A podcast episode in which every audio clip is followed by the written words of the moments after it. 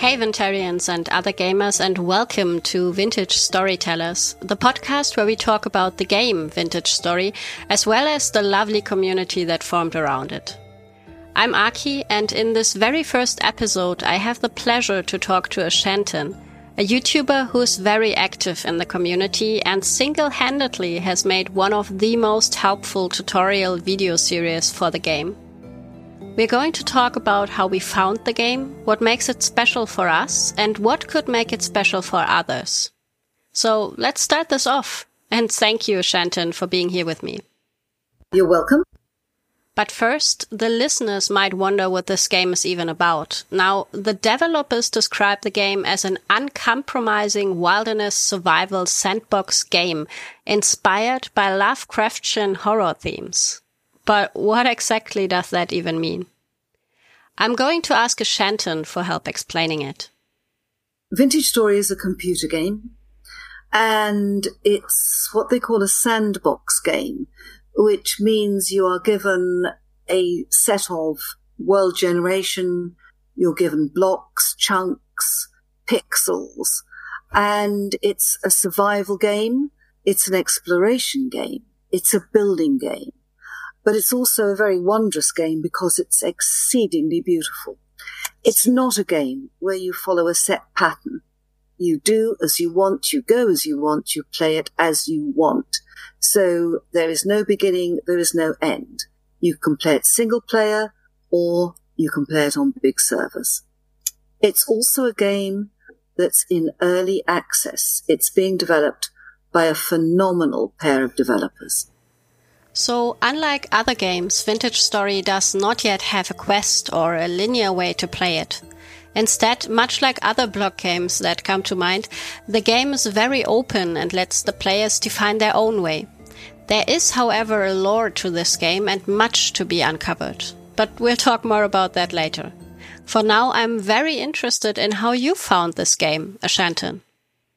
I um, was playing Minecraft, which is another sandbox game. And I was teaching another computer gamer, BU4U, how to play Minecraft. I'm not uh, a redstoner in Minecraft and I was having problems with redstone. So we reached out to another computer gamer, a friend of ours called HellDM, and he was playing Vintage Story with his friend, uh, Catty. So we agreed that we would invite them into our Minecraft realm mm-hmm. and they sorted out the redstone and we made a recording together. In exchange, they wanted us to visit Vintage Story. So I had to buy the game uh, to go and visit them, which I did. Uh, BU4U was already a player. Mm. And I spawned in and I was two thirds up a sheer cliff face. Oh. My spawn had to be believed. And I looked down and I saw what a fabulously beautiful world it was. And at that moment, I just fell in love with the game. Yeah. We went and visited them and uh, saw a little bit about it, which I wasn't that enthusiastic about. But I decided I would have a go at playing and recording a series. And after that, I've almost switched completely. and it's just a fantastic game for me. I love the beauty of it. And the fact that it's quite an adult game, and I don't mean in terms of sex or horror. Yeah. What I mean is that you have to work very, very hard on smelting and finding ores and things. There's a lot of grind in it. It's not a, and it's not cartoony. It's very, very close to real life. So I absolutely love it. That's how I fell in love with it. Yeah. What about you? I remember I came from TFC, which is Terra Firmacraft. It's a mod for Minecraft also. So we're coming both from like the same niche of the gaming world. But yeah, this mod does a lot of similar things, but of course it's based on Minecraft, so it has restrictions that Vintage Story luckily does not have and specifically does not want to have as well. I was on the TFC Discord and someone mentioned Vintage Story and I was like, well, well let's just check it out. And I had the same, the same feeling when I first saw the game. I was like, oh my God, this is stunning. This yes. so beautiful. Yeah. Yeah. this is like the one of the things that I always tell people like, yeah, Minecraft is fine, modded Minecraft, nice, shaders, yeah, sure. But if you look into Vintage Story and you load the same, the first time into the game and you're just like, it's beautiful. Doesn't Yes. need shaders. One of the things that got me is that when I first started playing, there were little things that were so beautiful. Yeah. The night sky is full of stars God, and it looks gorgeous. and the. And it has fireflies. yes. And for a game that had only just sort of started out when I started playing Mm. it, to actually have fireflies, it was magical. Yes. And they have things like the Aurora Borealis. Yes. And that one is breathtaking. It's not many games that put in beautiful things Yes. like those butterflies, being able to skip stones across a lake, things that are no use at all, Exactly. but they're just so beautiful. yes, and then sometimes in, in the middle of all the grinding you do for the, the game, sometimes you just sit on your porch and look over what you've done, and you're like, "This is beautiful. I can sit here for a while and just look." You know, Yeah. that feeling. Yeah. yeah, And many of us do. Many of us were playing Yes. the game, we're trying to do something, and you suddenly stop and you look at it and you think, oh my goodness, that's Yes. gorgeous. exactly. It gives it the whole thing a little bit feeling of peace as well. I think. Yes, there is a very strong feeling of peace in the game. Despite And all- also, yeah, it's, it's really wonderful. I love it.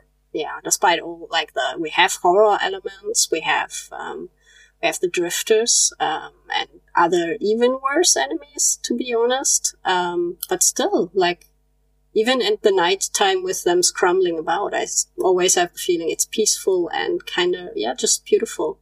Yeah, Yeah. yeah. Now, we've talked a bit about the beauty of the game, and to be honest, I don't think we'll ever stop talking about it.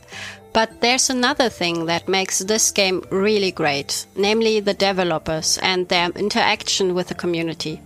So let's take a deeper look at that.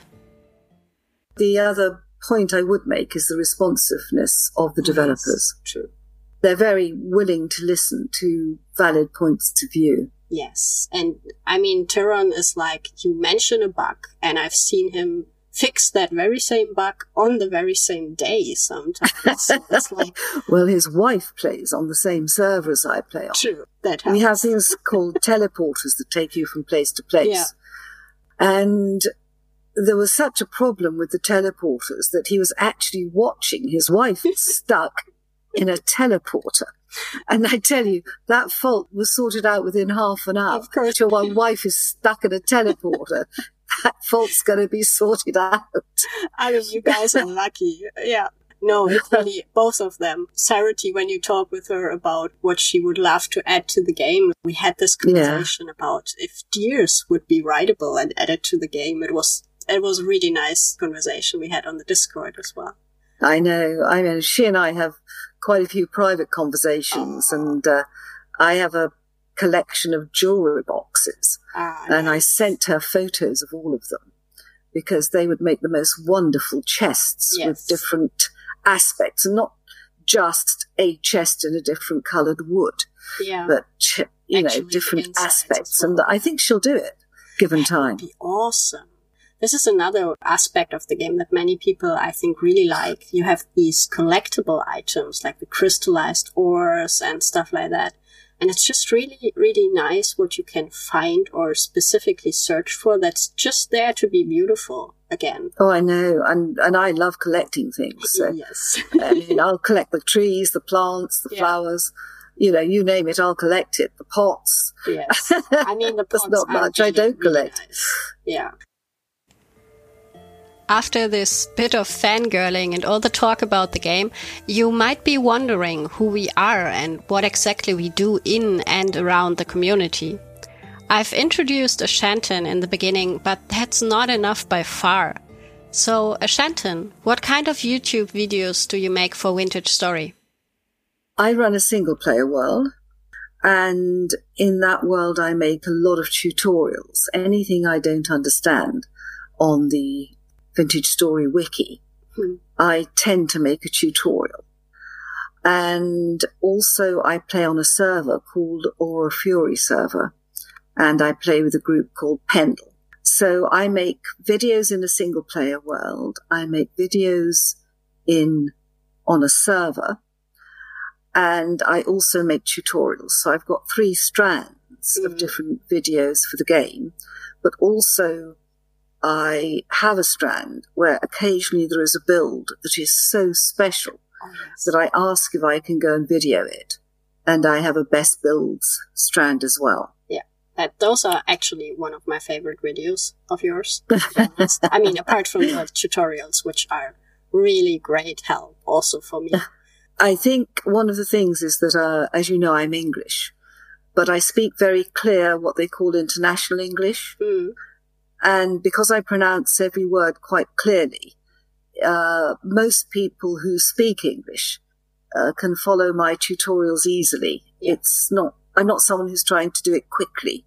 Yes. Or anything. And I tend to, it tends to be the sort of left click, right click, place yes. it down by doing X. I mean, and it really is words of one syllable we say in English, but I think if you help people like that, it does make things clearer. Exactly. And honestly, I think like there's people who do tutorials in a very summarized and very short way for people yeah. who just want to get like, I want the info right now and I want it this way. But your tutorials do a little differently because you take your time with it. So yes, people have also to take some time with it, but they will in the end understand it more clearly and more in depth is what I think. Uh, the other thing is I make tutorials in a survival world. I don't make it in a creative world.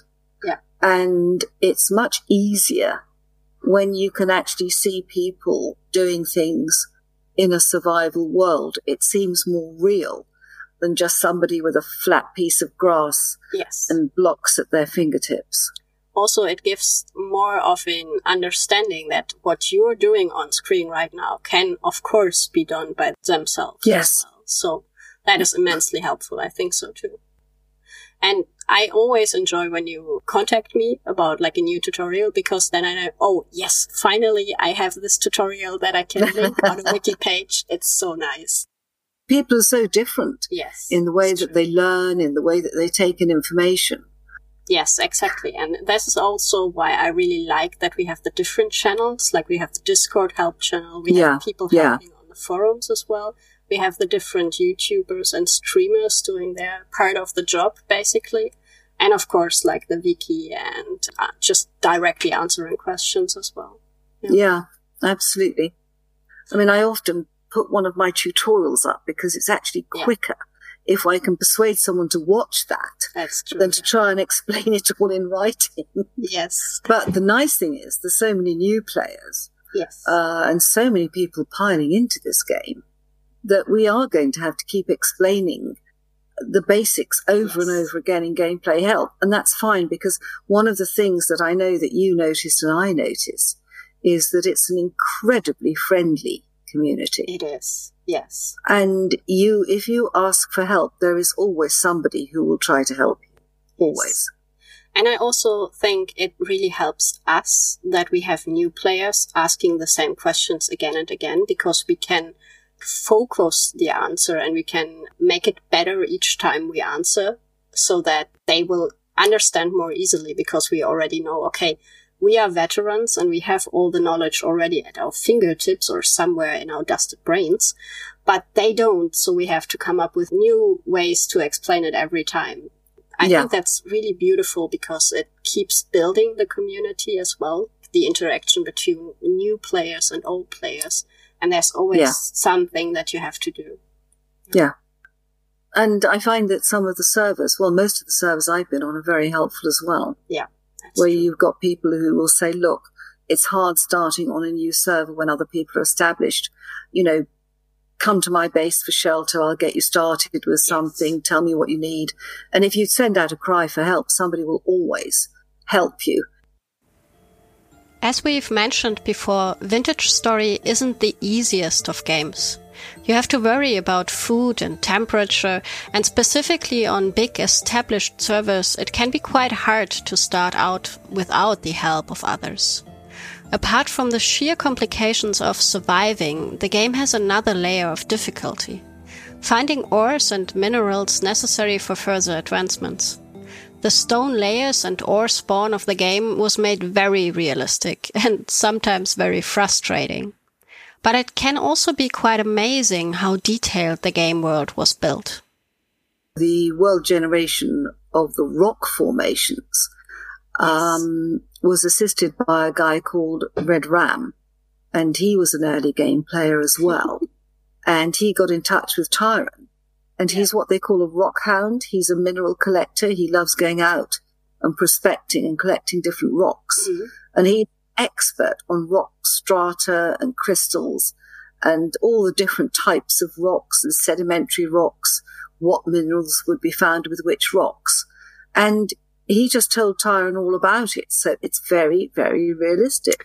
That's true. That's also something that confuses many people, I think, that because they're so used to other games like, well, Minecraft, uh, where it has like biomes or you just have to dig down far enough to find stuff. But in yeah. story, it's completely different because we don't really have biomes like Minecraft has. And the stone layers can be totally different. Each world you start, or if you go like a thousand blocks farther, then it will be completely different. And people have to get used to that. Yeah, yeah. And the fact that you have to smelt iron, you have to, you know, you have to beat rocks and crush them with your hammer yeah. to get at the ores. Then you have to smelt the ores and you pour them into molds and you're pouring hot metal and they're all different colors. It's absolutely stunningly beautiful. It is. It is. Also, but like, time consuming. it is time consuming. Yes, patience is needed. And also, I, I think the smithing system can be, uh, and also the clay system and going farther in that direction can be quite complicated for some people because you have to do a lot of it's like a mini game inside of the game and you have to do a lot of little clicking and knowing what goes where and what you need to do with that hammer on that anvil I think for new players who've never been in touch with games like Terra Firmacraft, for instance, or other survival games, it can be quite challenging to get into that. Well, I have to say that I watched the a guy called Etho play Terra Firmacraft. Mm. And I loved watching it, but I remember watching this thing thinking, I would never, never in a million years play a game like that. Yeah. And, if, and in fact, I'm playing one that's just as grindy, but it makes more sense to me. It makes yeah. a lot more sense to me. It's true. I think all the work processes that we have in Vintage Story are kind of very refined. They're, they're very, very sophisticated. Yes. It's, that's what I like about it. It's not at all cartoony. Yeah. And this is, this is why really a very young child, one mm. wouldn't like it because it's a lot of hard work, but also uh, some of the monsters are terrifying. They are. If you're a small child. Yes. Um, particularly the things down at the bottom of the mines. Don't don't even get me started about the bell. I mean, oh gosh, no. That, that thing is terrifying. Absolutely terrifying. Yeah. Yeah. But on the other hand, if you're say ten or upwards, and suppose you were interested in geology or something, mm. you know, then it is a game for a, a slightly older group of children, but certainly not the sort of four, five, six year olds. Yeah. I think honestly that the survival genre in its total form is more for a mature audience already. And Vintage Story goes into that niche as well in the survival genre. Yeah. Yeah. And on top yeah, of it that, does. Well, I mean, I can't say for sure, but I have the feeling that in the community that we have right now, there is, mm, there's not many younger players around yet. It might be because you cannot easily find the game. Like it's not on Steam. It's on Humble Bundle, which is like, I think one of the only platforms that is easily accessible for people. But apart from that, there's not much. Well, you can't easily find it if you're not looking for something specifically like that. I've got some viewers who are in the 13 to 17 age bracket. Oh, really? That's interesting. Mm, yeah. I would have And yeah. the interesting thing is that as a YouTuber, you see the statistics mm. of what age groups are watching your videos. And mine is a bell curve with the largest group between 30 to 40. yeah. That's the top of the bell curve. Yeah. But I do have some at the bottom end and some at the top end as well, sort of 65 plus. Yeah. So I've got people of all ages watching, but I was very surprised. And it's only in about the last three or four weeks that some real youngsters have come in. Yes, I could imagine that's because we're getting a bit more exposure from like very big name YouTubers and streamers. Yes, so. yes. Um, when Paul Soares yeah. played the game, yes. it brought so many people into my channel. and and then you've got people like Pakratt came in, Jessassin. Yeah, we're getting a few bigger names in the community. Yes, we are. Yes, and a lot of streamers. Yes which is, I think, quite nice. Well, I like it, and I think there's some lovely people coming in. Yes, definitely. And it's also, it's really nice that we're getting so many new people. It can get a, bit, a little bit overwhelming, but I really like that the game is getting more exposure. Yeah. I think the one thing that I do find difficult is when people want to change it. Oh, yes. To be like Minecraft. Oh, yes. Or to be like other games or to Yes, and, and the thing is, it's going in its own direction. Yes. And the community have a huge input into it. Yeah. Also, I'm, I don't play fighting games. I tend to play very peaceful building yes. games. Um, and survival games, of course. I find it difficult when people say, I want guns, I want I You've got a sword, a spear, and a bow and arrow. What more do you need? Well, I mean, I totally see the game somewhere having like flintlocks or something like that. You know, the very early stages of gunpowder. I mean, we have bombs, but like, that's about it. Well, I love the ore bombs. Yes. but like, I mean, the game will go until Steam Age is what the developers have already told us. So there is, of course, chances for more weaponry, definitely.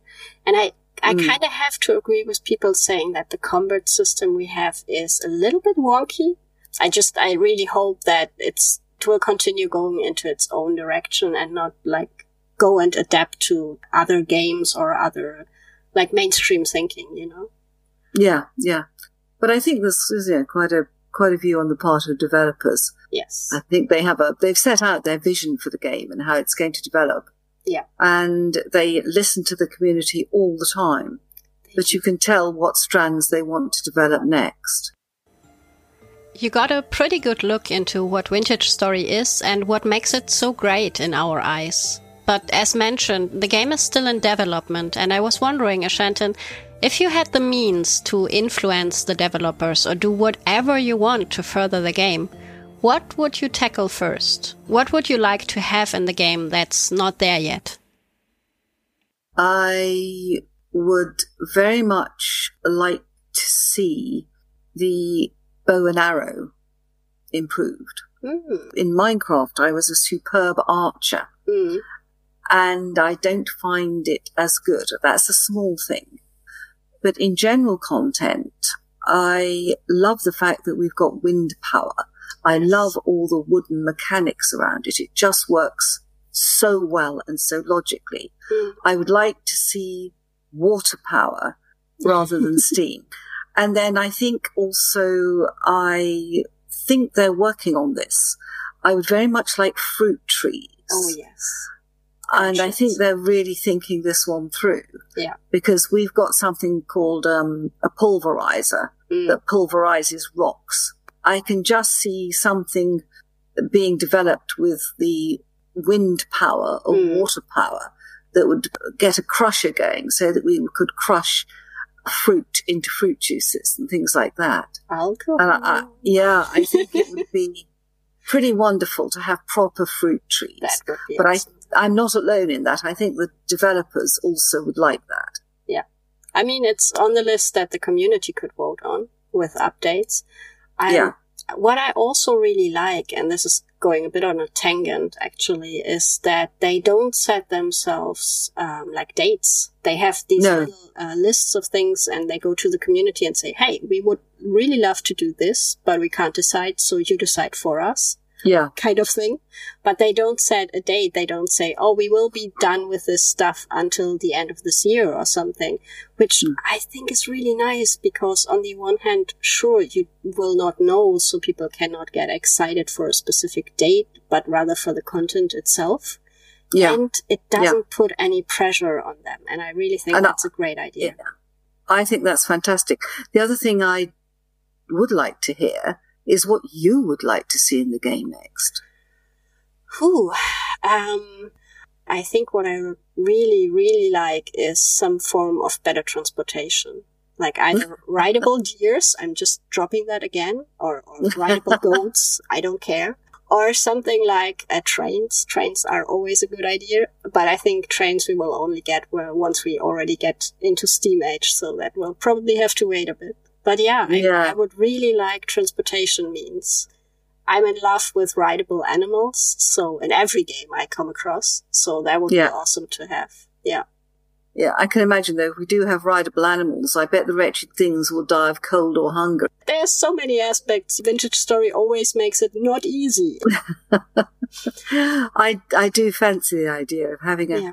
a white reindeer with a oh, yes. beautiful emerald green saddle Oh. And sort of riding through the countryside. That would be magnificent. It would be awesome, yes. And I think. Oh, I've... the other thing I would like is fish traps. Oh, yes. And animal traps. They would be so easy to design an animal trap with a few twigs and some I mean, twine. I mean, there's mods for that already. Um, and I think so. If there's mods for it, it shouldn't be too bad to or too complicated to put it into the game. I'm not a modder myself, so I wouldn't know. But Ah, well, the other thing you haven't mentioned is that the game is set up so that it can be modded. Or to go even a step further, the base game itself is a mod of itself. So like, oh, what, we're, what we're playing is actually a mod that's set on top of like the basic skeleton of coding. so, um.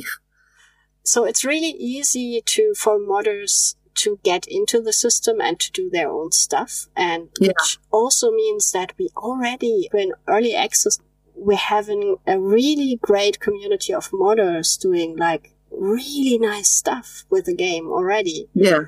Um, and actually, I'm I'm planning to invite some modders as well and interview them in the same way. So, oh, you should do. You should do. Yeah, you can look forward to that. Yeah. But that's for future tales, and this one is coming to its end. We've had a lot of fun talking about the game, and hopefully, you listeners enjoyed it just as much. Now, to wrap this episode up, I'm gonna point you all to Ashantin's videos. Definitely check them out, I really recommend it.